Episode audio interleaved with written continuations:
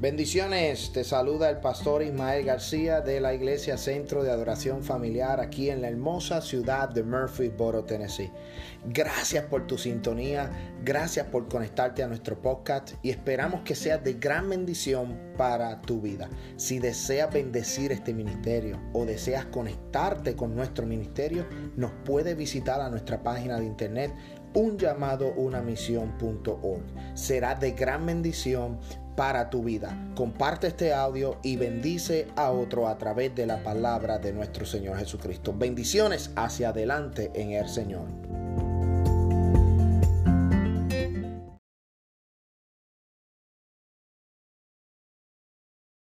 Gloria a Dios. Soy amante de su presencia. El profeta Jeremías en un momento dado dijo, yo no quiero hablar más en el nombre de Jesús o en el nombre de Dios. Yo no quiero profetizar. Yo no quiero hablar tu palabra, dijo el profeta Jeremías. Pero dice que sintió un fuego y dice, me seduciste, oh Jehová, y fui seducido. Más fuerte fuiste tú que yo. El profeta fue seducido. Y no hay nada más hermoso que ser seducido por la presencia del Padre. No hay nada más hermoso que ser seducido por la presencia del Dios Todopoderoso. Oh, de aquel que murió por nosotros en la cruz del Calvario. De aquel que entregó su vida por amor a nosotros para darnos vida eterna. Aquel que fue en una cruz, aquel que fue azotado, aquel que le pusieron corona de espina, iglesia, aquel que descendió de su trono de gloria para darnos vida. Soy amante de su presencia. Oh, gloria a Dios. Gloria al que vive.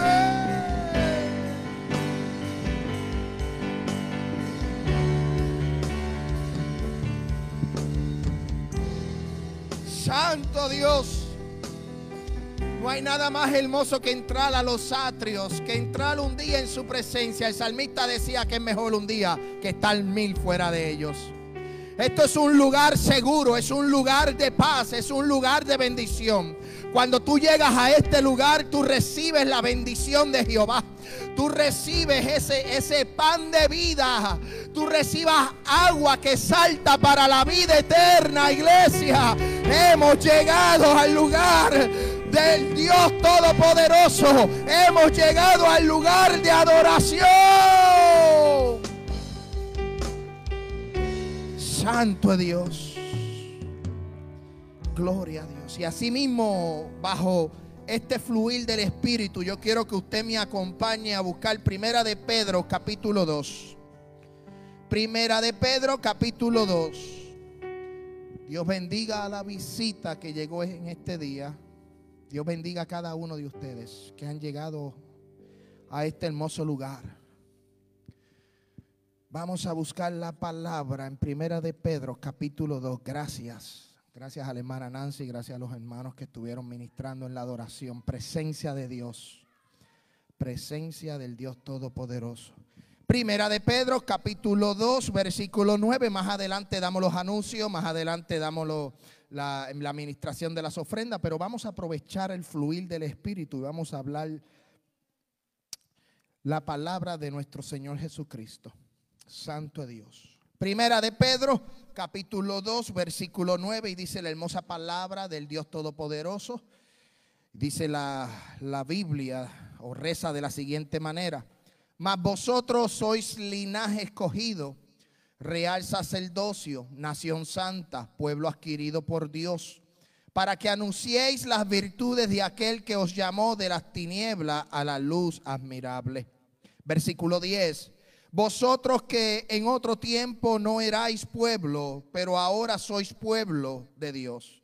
Que en otro tiempo no habéis alcanzado misericordia, pero ahora habéis alcanzado misericordia. Ya hemos orado, puede tomar asiento.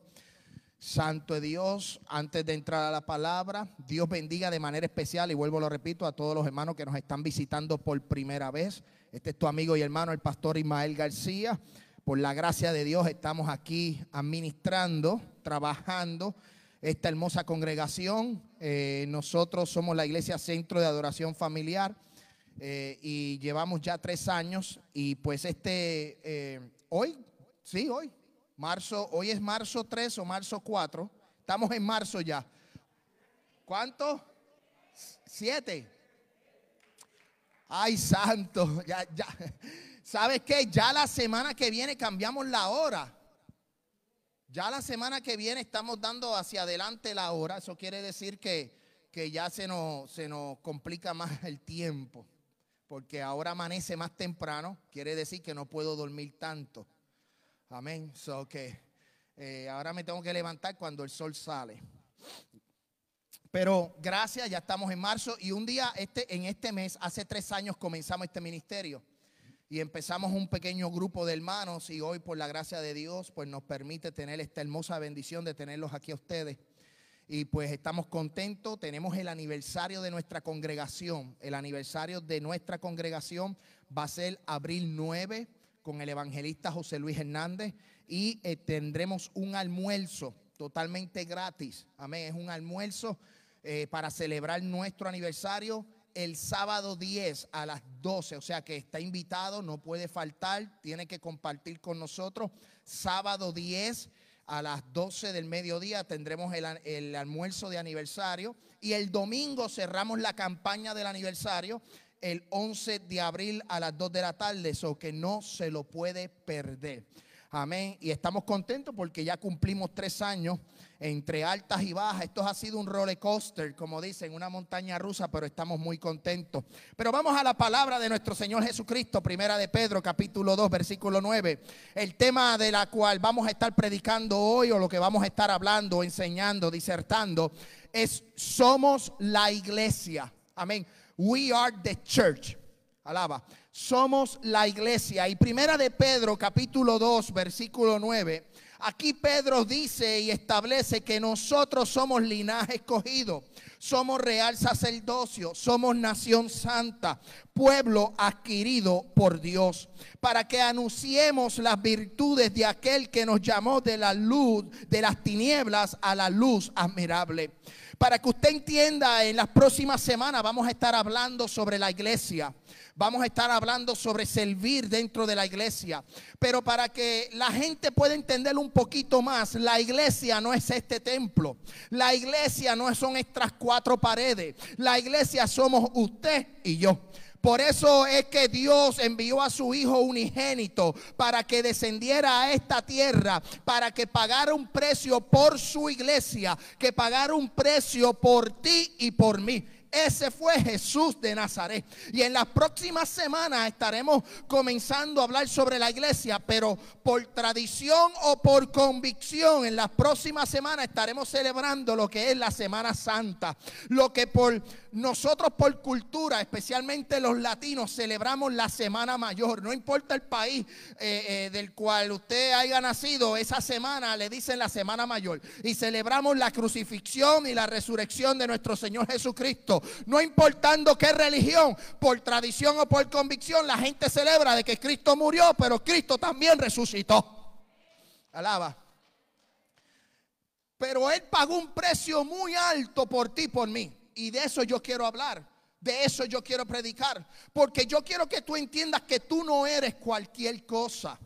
Que tú fuiste escogido por un precio de sangre. A Cristo lo azotaron, a Cristo lo maltrataron, a Cristo le pusieron una corona de espina, a Cristo lo escupieron, a Cristo lo juzgaron cuando no tenía que ser juzgado, pero Él no abrió su boca, sino que fue directo por el Gólgota a, aquella, aquella cruz por salvación. Pero Mira que, eh, y yo quiero probarle por la palabra, yo quiero que usted entienda esto por la palabra, porque si algo a mí me caracteriza o algo que a mí me gusta es que yo no vengo, yo no vengo aquí con cuentos de hadas. Amén. Yo no vengo con libritos de Disney o de Dolly Parton. Alaba. No, yo no vengo con esos libritos, yo vengo con las escrituras. Por eso el apóstol Pablo le dice a Timoteo que toda escritura es inspirada por Dios para redarguir, para corregir y para enseñar. So que mi base bíblica y el fundamento de esta iglesia es la palabra. Y de aquí nosotros no nos salimos. Alaba. Entonces, mira qué interesante que Cristo pagó un precio por ti y por mí. Y por eso nosotros somos linaje escogido. Tú eres real sacerdocio. Tú eres una nación santa. Pero así como nos escogió a nosotros, también escogió al pueblo de Israel. Y aquí hay dos similitudes entre el pueblo de Israel y la iglesia. Son dos pueblos totalmente distintos, pero a los dos Dios los escogió. Y yo quiero que usted vaya conmigo al libro de Deuteronomio, capítulo 7, versículo 6, para que me vaya entendiendo. Mira lo que Dios o Jehová le dice al pueblo de Israel. Porque tú eres pueblo santo para Jehová tu Dios. Jehová tu Dios te ha escogido para hacerle un pueblo especial. Más que todos los pueblos que están sobre la tierra. Aquí Jehová le está hablando al pueblo de Israel. Ok, no es a la iglesia. Deuteronomio, parte del Pentateuco, parte de la Torá. Aquí Jehová le está diciendo al pueblo de Israel, yo te escogí, te he escogido para ser un pueblo especial más que todos los pueblos que están sobre la tierra. No por ser vosotros más que todos los pueblos os ha querido Jehová, os ha escogido. Pues vuestro pues vosotros erais el más insignificante de todos los pueblos sino por cuanto Jehová os amó y quiso guardar el juramento que juró a vuestros padres. Os ha sacado Jehová con mano poderosa y os has rescatado de servidumbre de la mano del faraón de Egipto. Antes de nosotros comenzar y predicar con la iglesia, yo le quiero dar un pequeño background o le quiero dar un pequeño, una pequeña historia del pueblo de Israel. El pueblo de Israel nació de ese gran patriarca Abraham. No sé si se recuerdan la historia, pero Jehová le dice en el libro de Génesis capítulo 12, le dice a Abraham, sal de tu tierra y de tu parentela, sal de este lugar donde tú naciste, yo te voy a sacar de aquí, te voy a dar una tierra que fluye leche y miel, yo te voy a bendecir, vas a ser padre de muchas naciones, tú serás bendecido y aún el que te maldiga será maldecido. O sea que Abraham salió de su tierra y se fue a un lugar donde él no lo había visto, él no lo conocía, pero había una promesa de parte de Dios para De que iba a ser multiplicado. Por si acaso yo hablo rápido, ¿verdad? Eso fue el cereal que me comí esta mañana. Y el McDonald's que me comí rapidito. Escuche bien. Jehová le dice a Israel, yo te escogí, tú eres mi pueblo. Pero lamentablemente el pueblo de Israel rechazó a Jehová. El pueblo de Israel estaba esperando a un gran rey, estaba esperando a un gran Mesías, estaba esperando a alguien poderoso para librar al pueblo de Israel de los romanos en el tiempo de Jesús. O sea, ve la diferencia del pueblo de Israel y el pueblo de Dios, lo que es la iglesia. Deuteronomio dice que Jehová escogió al pueblo de Israel. Pero primera de Pedro dice, yo escogí a la iglesia. Por cuanto el pueblo de Israel rechazó a Jesús, entonces Jesús dijo, ustedes me rechazaron, ahora yo voy a morir por toda la humanidad. Ahora a todos, tanto judíos y a gentiles, les voy a dar acceso a la eternidad, les voy a dar acceso a la salvación. Ahora usted y yo somos privilegiados. Mira lo que dice primera de Juan, este Juan capítulo 1. Juan capítulo 1, versículo 10 dice, en el mundo estaba y el mundo por él fue hecho. En el mundo estaba y el mundo por él fue hecho. O sea, pero el mundo no le conoció. ¿Quién estaba en el mundo? Jesús. En ese momento Jesús estaba en el mundo. La palabra estaba en el mundo, pero no quisieron conocer a Jesús. Su propio pueblo lo rechazó, su propio pueblo lo condenó, su propio pueblo lo mató. No quisieron conocerle. Por eso dice el versículo 11, a los suyos vino y los suyos no le recibieron. Más adelante en el versículo 12 dice que ahora por cuanto ellos le rechazaron, nosotros, tú y yo los gentiles, Amén. Tú y yo los gentiles tenemos entrada al Padre Celestial. Ahora tú eres nación santa. Ahora tú eres hijo de Dios. Por eso, por eso Jesús cuando le enseñó a los discípulos orar, cuando le dijo, Padre nuestro que estás en los cielos, Jesús le dice, Padre nuestro, Él no le dice, mi Padre, cuando ustedes oren, cuando ustedes oren, no oren así. mi Padre que está en los cielos. No, él dijo, Padre nuestro, diciendo, tu Padre, mi Padre, nuestro Padre. O sea que tú tienes un Padre. Hay un Padre en los cielos, iglesia. Hay un, hay un Dios todopoderoso que te escucha. Hay un Dios todopoderoso que tiene tu, el oído atento a tu clamor. Cuando tú oras, escuche bien, cuando tú oras, tú traes el cielo, el reino de los cielos a la tierra. Cuando tú clamas por una petición, tú traes el reino de los cielos a la tierra. Por eso dice, Padre nuestro que estás en los cielos, santificado sea tu, eh, tu nombre. Venga tu reino. Hágase tu voluntad en la tierra como en el cielo. O sea, cuando tú oras, cuando tú clamas, cuando tú le dices, Padre nuestro, tú estás trayendo la bendición, amén, la, gloria, amén, del cielo a la tierra. Y cuando cae en la tierra, tu atmósfera cambia, tu familia cambia, tu, tu, situación del trabajo cambia. ¿Por qué? Porque tú estás trayendo el reino de los cielos a la tierra. Y eso es algo que tú y yo tenemos que entender. De hecho, más adelante en, parte del mensaje lo tengo, pero es que lo estoy recibiendo del cielo. Jesús le dice a Pedro, Pedro, tú eres la roca y sobre esta roca voy a edificar mi iglesia. Marcos capítulo 16. Y dice, escuche bien, las puertas del infierno no van a prevalecer contra la iglesia. Pero más adelante, eso no es lo que me llama la atención. Lo que me llama a mí la atención es que más adelante dice, y yo te voy a entregar las llaves. Yo te voy a entregar las llaves. ¿Qué llaves? Las llaves para desatar y para atar. Lo que tú desates en la tierra será desatado en el cielo. Que lo que tú ates en el cielo será atado en la tierra. Yo quiero decirte, iglesia, que esa llave no le pertenece solamente a Pedro. Él dijo: Sobre esta roca voy a edificar mi iglesia, no la del pastor Ismael, la iglesia de Cristo. Y la iglesia de Cristo tiene una llave para atar y desatar, para atar y desatar, para abrir puertas, para cerrar puertas.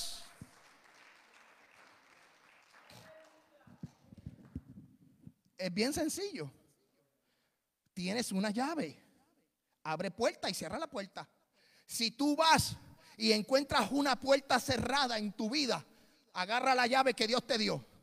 Métele en la cerradura, ábrela y entra. Eso es lo que tenemos que hacer. Porque tú fuiste escogido y, y, Dios pagó un precio muy alto por ti. Tú no eres cualquier cosa, el, que, el mundo te puede menospreciar. El Congreso de los Estados Unidos te puede menospreciar. Aún el presidente de la Casa Blanca, la Casa Azul, la Casa Roja, te puede menospreciar. Y aún incluyendo la Casa de Papel, alaba. Te pueden menospreciar, pero Jehová pagó un precio muy alto por ti. No te menosprecies. Tú eres un diamante en las manos de Dios. El hombre te puede rechazar. El hombre te puede, eh, pueden hablar mentira. El hombre puede eh, eh, pelear contigo. El hombre puede hacer y deshacer. Pero yo quiero que en esta tarde, cuando tú salgas por esa puerta, yo quiero que tú salgas diciendo, yo soy una nación santa. Yo soy pueblo adquirido por Dios. Antes yo no tenía misericordia. Ahora tengo misericordia. Antes yo no tenía salvación. Ahora tengo salvación. Antes yo caminaba atado. Ahora camino libre. Antes estaba enfermo. Ahora camino sano. Amén, santo Dios, porque Jehová de los ejércitos fue el que murió en la cruz por nosotros. Mira lo que dice Romanos capítulo 3. Capítulo 3, Romanos capítulo 3. Me voy a adelantar uno, JJ, en la parte de atrás. Romanos capítulo 3, versículo 25, 24. Mira lo que dice la palabra siendo justificado gratuitamente por su gracia mediante la redención que es en Cristo Jesús. Mira lo que dice, mediante la redención que es en Cristo Jesús, a quien Dios puso como propiciación por medio de la fe en su sangre, para manifestación su justicia a causa de haber pasado por alto en su paciencia los pecados pasados. ¿Sabes? Yo quiero, y esto esto vamos a entrar en las próximas semanas, vamos a verlo y de hecho los invito para el estudio bíblico. porque en el estudio bíblico vamos a tocar esta parte de la sangre, tanto la sangre en el Antiguo Testamento como la sangre en el Nuevo Testamento. Y no estoy hablando ni de brujería ni de espiritismo. Sí, porque el espiritismo y la brujería tiran las caracoles, tiran los chácaras y tiran la sangre, y buscan una ramita y hacen de todo eso. Invocan a Yamayá y a Changó. Si no conoces esos nombres, no te preocupes en conocerlos. Eso es lo que hace la brujería.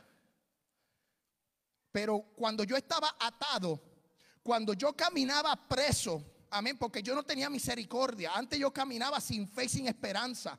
Pero cuando yo fui limpiado con la sangre de Cristo. El día en que yo acepté a Jesús de Nazaret, el día que yo me levanté, mayo 16 de 1998, lo he dicho aquí 100 veces y lo vuelvo y lo repito, ese día yo levanté mi mano y acepté a Cristo y automáticamente la sangre de Cristo que fue derramada en la cruz del Calvario entró a mi cuerpo, hizo un cambio de ADN, alaba, cambió mi sangre y ahora yo soy adoptado, ahora yo puedo decir, Abba Padre, antes no tenía salvación, ahora yo tengo salvación. Antes yo estaba destruido, amén. Yo estaba en el lodo cenagoso. Antes la gente quería hacer y deshacer conmigo. Pero cuando Cristo me salvó, cuando Cristo me limpió, cuando Cristo cambió mi sangre, ahora yo soy alguien, amén, muy especial en las manos de Dios. Si a lo mejor yo no soy especial para la gente, para Dios yo soy especial. Para Dios tú eres especial. Para Dios, oh, yo siento la gloria.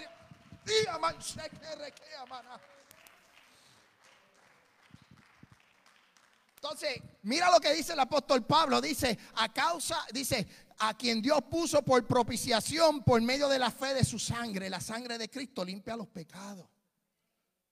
Él te limpia. La sangre es para la redención de los pecados.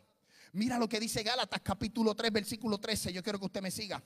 Gálatas capítulo 3, versículo 13. Dice, Cristo nos redimió de la maldición de la ley. Hecho por nosotros maldición. Porque está escrito, maldito todo el que es colgado de un madero. Cristo no fue a la cruz por ir a la cruz. Él fue a la cruz a pagar un precio y el que muriera en la cruz lo hacía maldito. O sea, el pecado de la humanidad cayó sobre él. Jesús en todo su ministerio lo que hizo siempre fue agarrar prestado. ¿Cuántos agarran prestado aquí?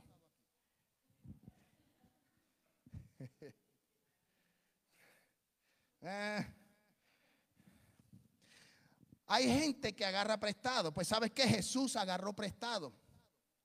Y le voy a explicar por qué. Él necesitaba descender del cielo a la tierra. Eh, pero él tenía que nacer como hombre. Y si tenía que nacer como hombre, pues tenía que nacer a través de una mujer. Como un hombre, como un ser humano. Entonces, pues el Espíritu Santo y la Trinidad, el Padre, hicieron su plan. Y Jesús tomó el vientre de María prestado porque no era de él. Cuando fue a nacer, ¿dónde nació? En un pesebre. ¿El pesebre era de él? No. El pesebre fue prestado. Cuando multiplicó los panes y los peces, él tomó los peces y los panes prestados, no eran de él. Aun cuando el próximo domingo, el 28, que se celebra el domingo de Ramos, por tradición, ¿verdad? La gente celebra el domingo de Ramos él mandó a buscar un burrito. ¿El burrito era de él? No era de él. El donkey no era de él. Él le dijo a uno de sus discípulos, vete y busca a él, dígale a aquel, y necesito el burro prestado. O sea que mandó a buscar el burro prestado. No solo mandó a buscar el burro prestado, sino que tomó una cruz prestada para llevar tus pecados y tus enfermedades por nosotros, porque la maldición era para nosotros. El hombre pecó, el hombre falló, nosotros éramos malditos, pero ahora Cristo como tomó la cruz prestada, como llevó nuestras enfermedades, como lo azotaron, como lo injuriaron, pues ahora Él se hizo, amén, dueño de ese pecado. Entonces Él murió maldito por culpa de nosotros. Y logró vencer la maldición y la muerte, sino que él se, quedó, él, se quedó en aquella cruz. Él pudo haber descendido de la cruz. Si era alguno de ustedes o incluyéndome a mí, a lo mejor nos hubiéramos bajado de aquella cruz rapidito. Pero Cristo ahí sufriendo, sufriendo, llevó nuestros pecados. Mira lo que dice Gálatas capítulo 4, versículo 4. Gálatas capítulo 4, versículo 4. Pero cuando vino el cumplimiento del tiempo, Dios envió a su hijo nacido de mujer, escuche bien, nacido bajo la ley. ¿Para qué? Para que redimiese a los que estaban bajo la ley a fin de que recibiésemos la adopción de hijos. Y por cuanto soy hijo, Dios envió a vuestros corazones el espíritu de su hijo, el cual clama, Abba, Padre. Así que ya no eres esclavo, sino hijo. Y si hijo, también heredero de Dios por medio de Cristo. Antes yo no tenía heredad, ahora yo tengo una heredad. Antes yo no tenía permiso o tenía entrada al lugar donde Dios dijo en, el libro de Juan capítulo 14, me voy pues a preparar lugar para vosotros, o sea, para ustedes. Le dice a los discípulos, también a nosotros, la iglesia, para que donde yo esté, ustedes también estén. O sea que ahora tú y yo, los que somos salvos, los que aceptamos a Cristo, tenemos entrada a esas mansiones celestiales. Vamos a llegar a un lugar precioso. Vamos a llegar a un lugar, amén, admirable un lugar antes, amén, desconocido para la gente humana.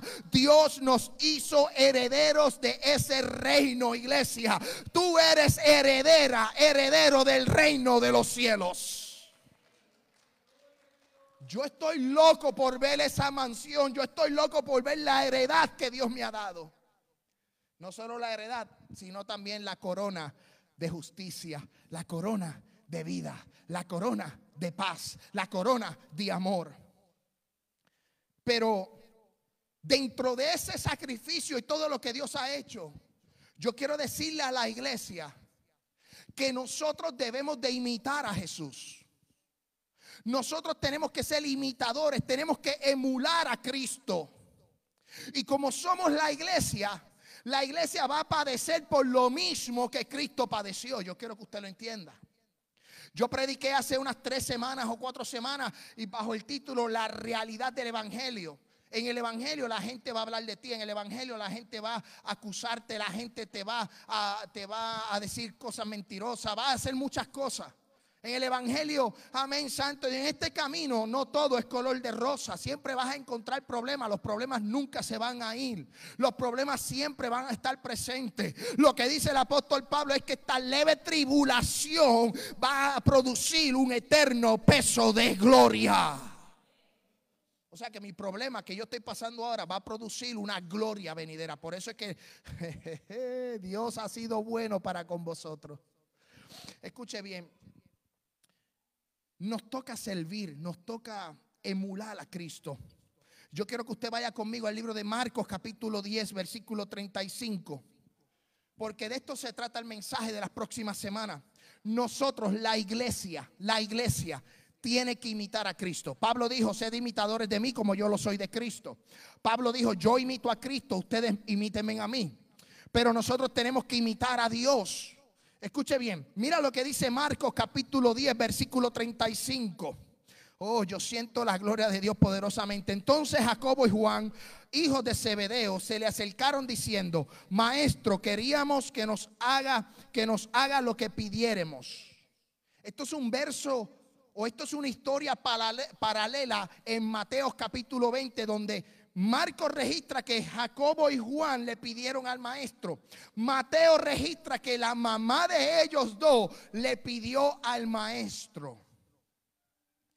Y en ambos casos termina, comienza y termina en la misma manera. Y le voy a explicar.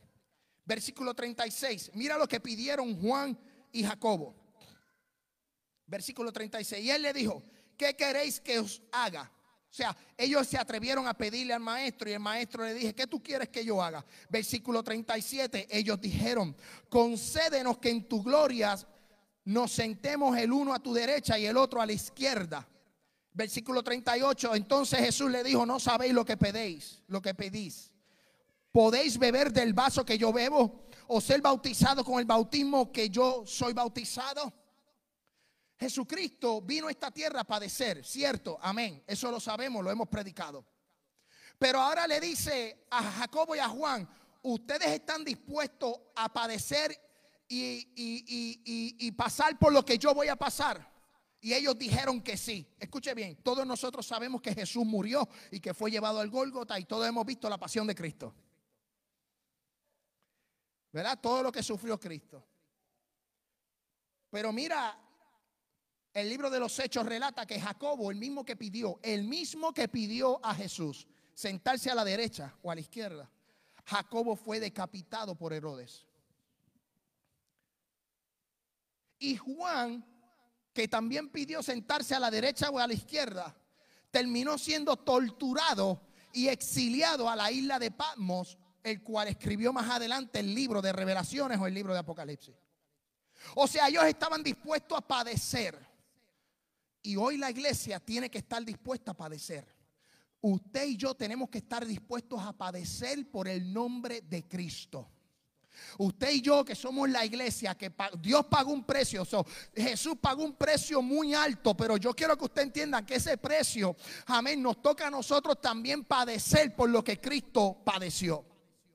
Estos dos hombres fueron decapitados. ¿Y usted? ¿Qué ha pasado?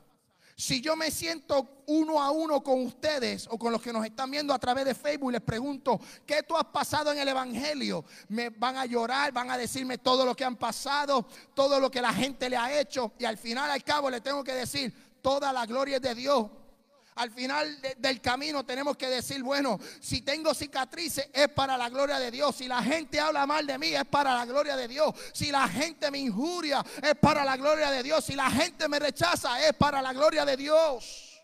Porque vamos a padecer. Jacobo y Juan pidieron sentarse a la derecha. Ahora bien, yo hago un paréntesis aquí. Ten cuidado con lo que pidas. Ten cuidado con lo que pidas. Es fácil hablar, es fácil comentar. Pero pocos actúan. Muchos quieren la posición, pero no quieren servir. Muchos quieren la posición, pero no quieren servir. Jesús dice la Biblia en Filipenses, y me voy a adelantar un versículo porque lo tengo en la mente antes que se me olvide. Filipenses capítulo 2 dice, hay un sentir en vosotros. Pablo le dice a los filipenses, hay un sentir en vosotros, en ti y en mí, el cual Cristo descendió de su trono de gloria, no se aferró a su trono. Nosotros tenemos que emular. Cristo vino a la tierra a servir. Escuche bien. Y como hay que tener ese sentir, la iglesia de este tiempo, que fue, con un, que fue pagada un precio muy alto, la iglesia tiene que trabajar al punto de dejar los intereses de, de nosotros mismos, dejar esos intereses.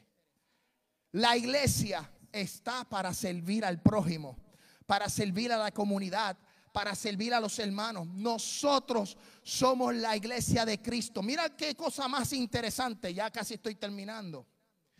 Que el apóstol Pablo dice que si descendiera un ángel del cielo con un evangelio distinto, que no lo oyemos, que no lo escuchemos. Pero sin embargo, Jesús le dijo a los discípulos ir por todo el mundo y predicar el evangelio. O que tú y yo tenemos una responsabilidad aquí en la tierra de esparcir, de sembrar la semilla del evangelio. Somos la iglesia de Cristo y nadie la va a detener, nadie la va a parar, nadie la va a ocultar, nadie la va a encarcelar. Me pueden censurar por la cámara, pero nadie puede callar mi boca porque somos la iglesia de Cristo. Oye, iglesia, paréntesis aquí. La iglesia tiene que alzar su voz. Tiene que levantar su voz. No podemos permitir que el Congreso firme leyes en contra de nuestra niñez. Tenemos que hablar. Somos la iglesia de Cristo. Y aparte de ser la iglesia de Cristo, Dios nos llamó a anunciar el Evangelio y nos llamó a servir.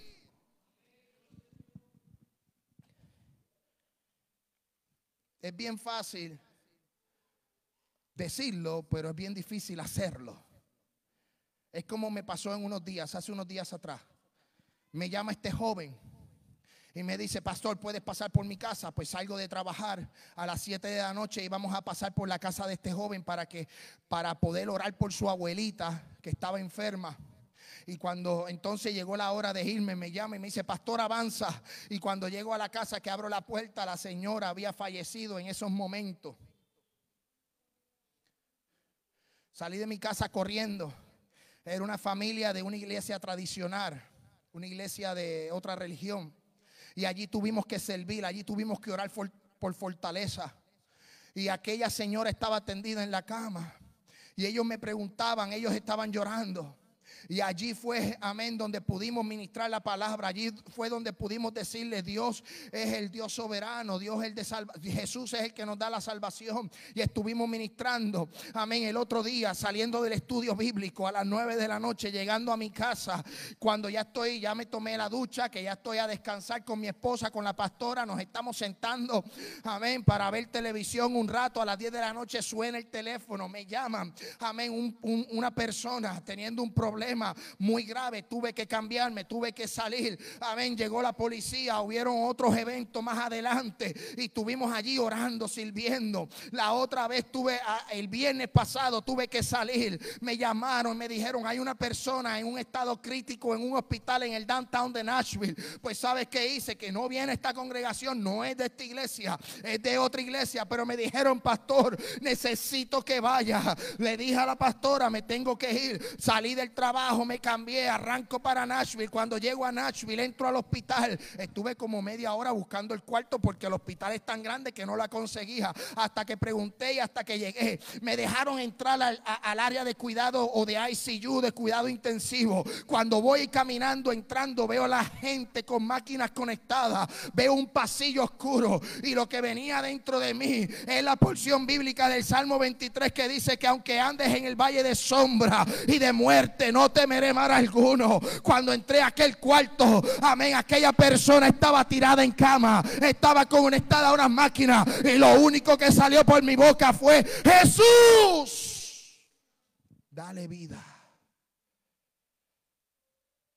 Es fácil hablarlo, pero eh, no es fácil actuarlo.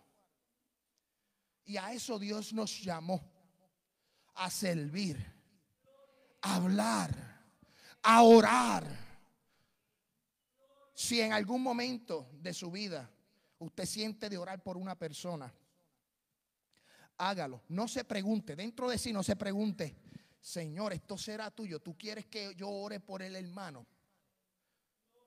No pida confirmación, no, ore. Será, la gente dice, ¿será esto tuyo? Dame una señal para saber si esto es tuyo. Ok, mira qué fácil es la señal. ¿Tú crees que el diablo te va a mandar a orar por una persona?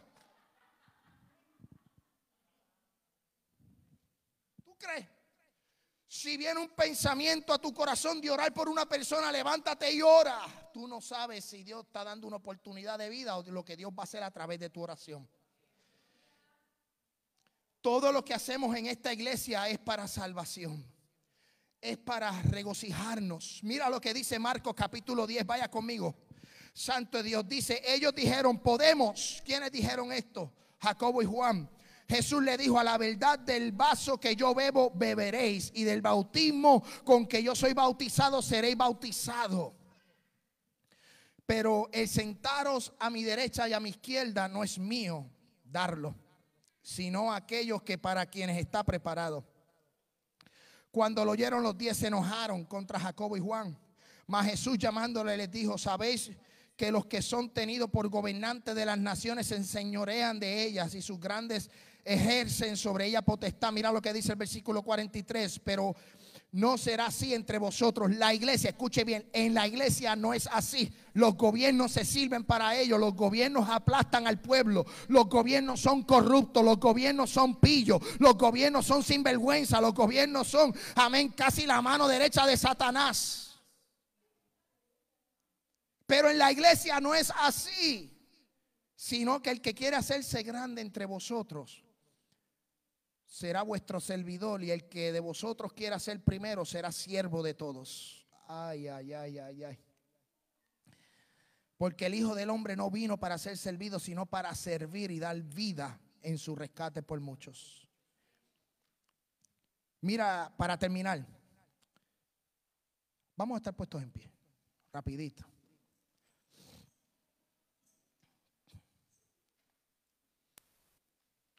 Para terminar. Filipenses capítulo 2, que ya lo, lo, dije y lo voy a repetir. Haya pues en vosotros un sentir que hubo también en Cristo Jesús, el cual siendo forma de Dios no estimó el, a él ser igual a Dios, sino como cosa que aferrarse, sino que se despojó a sí mismo tomando forma de siervo, paréntesis, forma de siervo. Cristo se hizo hombre, pero forma de siervo. Tú y yo seamos siervos, seamos siervas. Tenemos que tener el espíritu de servir a los demás. Porque Primera de Corintios capítulo 6 versículo 7 dice, porque habéis sido comprado, escuche bien iglesia, porque habéis sido comprado por precio. Glorificad pues a Dios en vuestro cuerpo y en vuestro espíritu, los cuales son de Dios. Primera de Pedro capítulo 1 versículo 18 dice de la siguiente manera, y ya con esto quiero hacer un llamado y abrir las puertas del altar sabiendo que fuiste rescatados de vuestra vana manera de vivir, la cual recibiste de vosotros, padres, no con cosa corruptible, con oro y plata, sino con la sangre preciosa de Cristo, como un cordero sin mancha y sin contaminación. Yo quiero que ya estamos en el mes de marzo. Ya mismo se acerca lo que celebramos por muchos años, la Semana Mayor, la Semana Santa. Todos los años recordamos el sacrificio de Cristo. Y aunque sea por tradición o por convicción, no pasemos por, alto esta semana, sino que recordemos el sacrificio que Jesús hizo por nosotros y que según así Jesús vino a la tierra y sirvió, la iglesia que es de Él, silba. Que pase por el Calvario, que pase por el, por el valle, el Via Crucis, que pase por ahí también.